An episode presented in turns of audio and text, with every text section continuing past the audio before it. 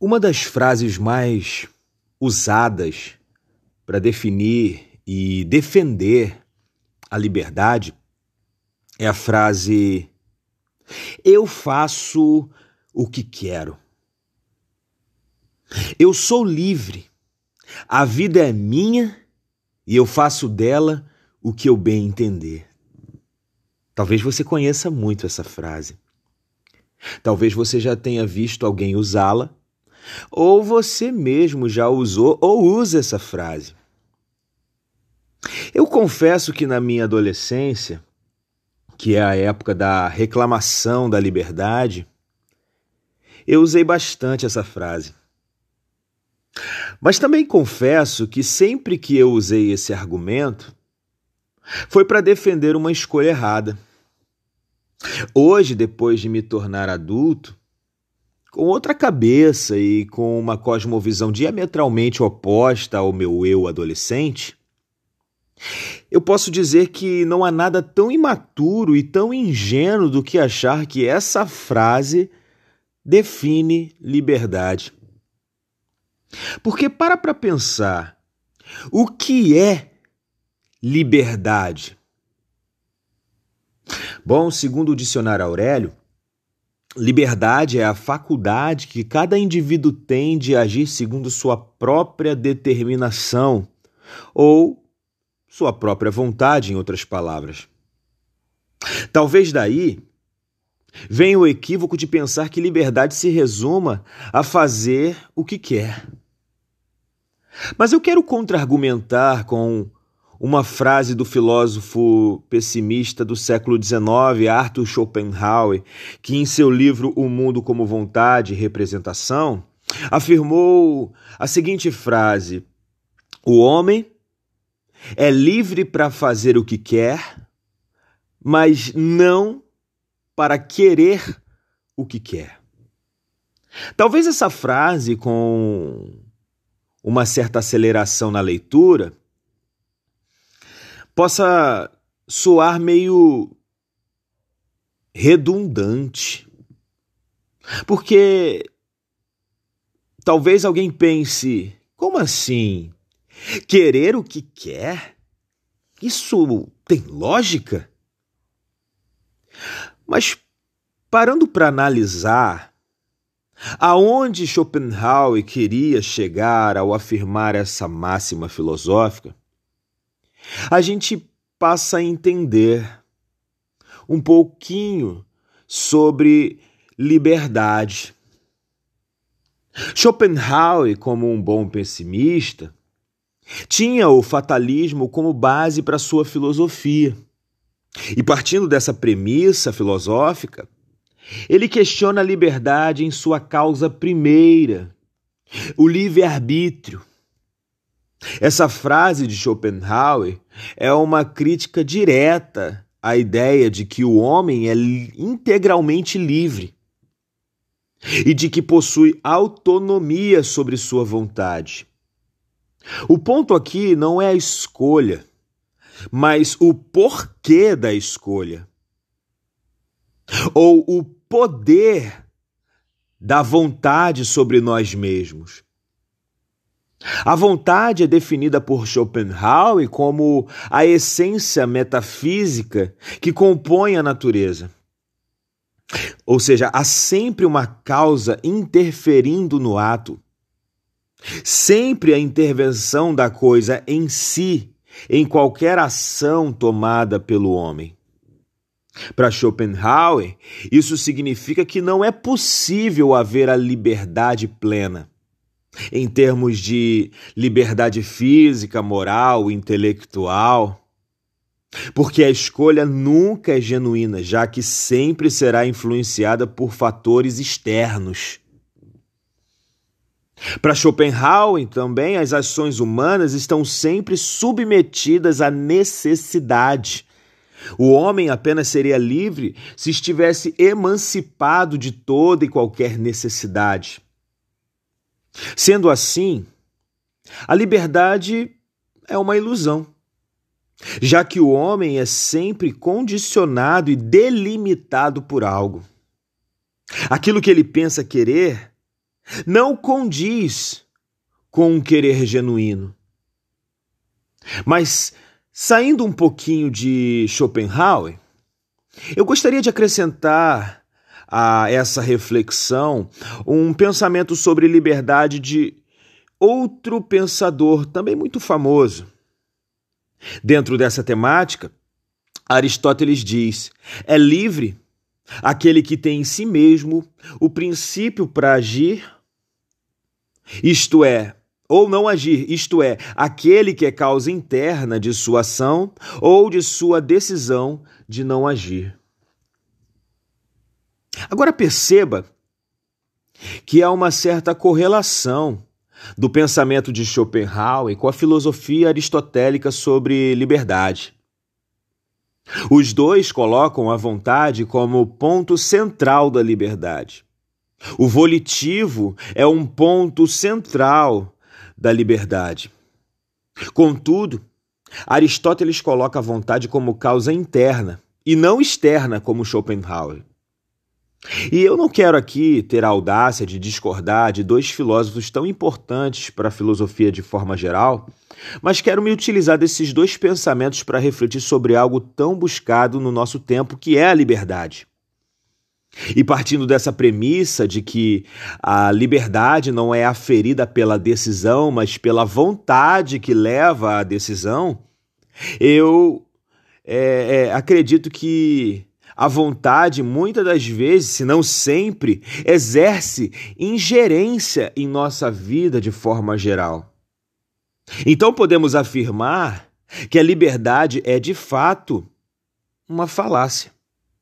E que, em certo ponto de vista, o livre-arbítrio é uma definição que surge de uma incongruente conciliação da filosofia com a teologia visto que a famosa história de Gênesis 3, onde Adão e Eva desobedecem, é, é explicada é, é, por Agostinho pelo termo livre-arbítrio, que é a capacidade e a autonomia de escolher dada por Deus ao primeiro casal e, consequentemente, à humanidade. Em outras palavras, Adão e Eva tinham o poder de escolher mas por que decidiram não obedecer? Foi a vontade deles que exerceu ingerência nessa decisão? Se a resposta a essa pergunta é sim, se é sim, aqui surgiria uma dúvida. Por que a vontade deles foi de desobedecer, visto que, na teoria, eles eram perfeitos, ou seja, eles tinham uma vontade intacta porque eles não tiveram vontade de obedecer. Bom, aqui surge o grande conflito. Se formos parar para analisar, se Adão e Eva não exerciam a autonomia sobre suas vontades, de fato eles não eram transgressores, eles não poderiam ser mas vítimas de um senhor sobre eles. Seria a vontade deles e não eles mesmos que os levariam ao pecado. Então, se a vontade e não Adão e Eva é o fator do pecado, logo Deus seria injusto ao dar sobre eles uma punição por algo que não estava sobre o poder deles. Mas há quem diga que eles tinham total controle sobre suas ações quando decidiram comer do fruto proibido. E que o livre-arbítrio é uma faculdade que para Adão e Eva estava intacta, diferente daqueles que viriam depois desse ato de desobediência. A vontade deles era uma serva a serviço deles, e não o contrário. Isso explicaria o juízo de Deus ao primeiro casal e alimentaria a noção de gravidade da culpa que eles receberam. Pois nessa ótica, Adão e Eva estariam plenamente livres para escolher o bem, mas escolheram o mal. Mas voltando ao conceito de liberdade de forma geral, ainda que o livre-arbítrio seja perfeitamente conciliável com a escolha de Adão e Eva, com a humanidade ele não é. Visto que acredito que ninguém pode afirmar que possui total autonomia sobre si mesmo e suas vontades. Quer um exemplo? Você já fez algo que não queria fazer? Ou que não achava ser a coisa certa a fazer? Quem ficaria livre dessa pergunta? Talvez seja preciso admitir que a vontade assumiu o lugar de liderança no homem, e por essa estar agora corrompida pelo pecado, a condição do homem não é de liberdade, mas de escravidão, pois se somos livres, se não somos livres, fatalmente somos escravos. Talvez seja duro admitir, mas devemos parar para pensar. Você tem poder sobre a sua vontade? De fato, você tem poder sobre o que você quer? Você determina o que você quer? Acho que aqui cabe a declaração icônica de Paulo para falar desse mal na vida do homem de forma geral. Em Romanos 7,15, Paulo afirmou: Porque nem mesmo compreendo o meu próprio modo de agir, pois não faço o que quero, e sim o que detesto. Paulo aqui se coloca como modelo para a humanidade, para falar de sua condição de escravidão em relação a uma vontade corrompida, que busca desesperadamente e espontaneamente pelo pecado. Essa é uma realidade indigesta. Ninguém quer ser escravo de ninguém. Todos nós buscamos por liberdade, ainda que indiretamente. E uma vida onde a liberdade não existe, combinamos, é uma vida deprimente. Mas se a liberdade é uma ilusão, então Jesus seria louco ou mentiroso ao afirmar que o conhecimento da verdade proporcionaria liberdade. E obviamente Jesus não era louco, e muito menos mentiroso. Mas eu quero usar aqui tanto as palavras de Jesus sobre liberdade, quanto ao fato psicológico de que ninguém vive feliz ao saber que é um escravo, para afirmar que, primeiramente, a realidade de escravidão do homem é endossada por Jesus, pois ao afirmar que o conhecimento da verdade traria libertação, ele diz: E conhecereis a verdade, e a verdade vos libertará, João 8,32. Automaticamente Jesus disse que eles não eram livres. Essa verdade é claramente exposta a, a, exposta a seguir também. Em, em João capítulo 8, versículo 34, Jesus diz que todo aquele que comete pecado é escravo do pecado que cometeu. E em segundo lugar, eu quero afirmar que o homem talvez nunca se conforme em ser escravo porque foi feito para ser livre. Pois ninguém pode sentir falta do que não existe, ou do que nunca teve. E dada essas questões, eu quero afirmar que a escravidão é uma realidade comum a todos nós. Mas não é uma realidade irreversível. Existe outra realidade que é dada gratuitamente por Jesus.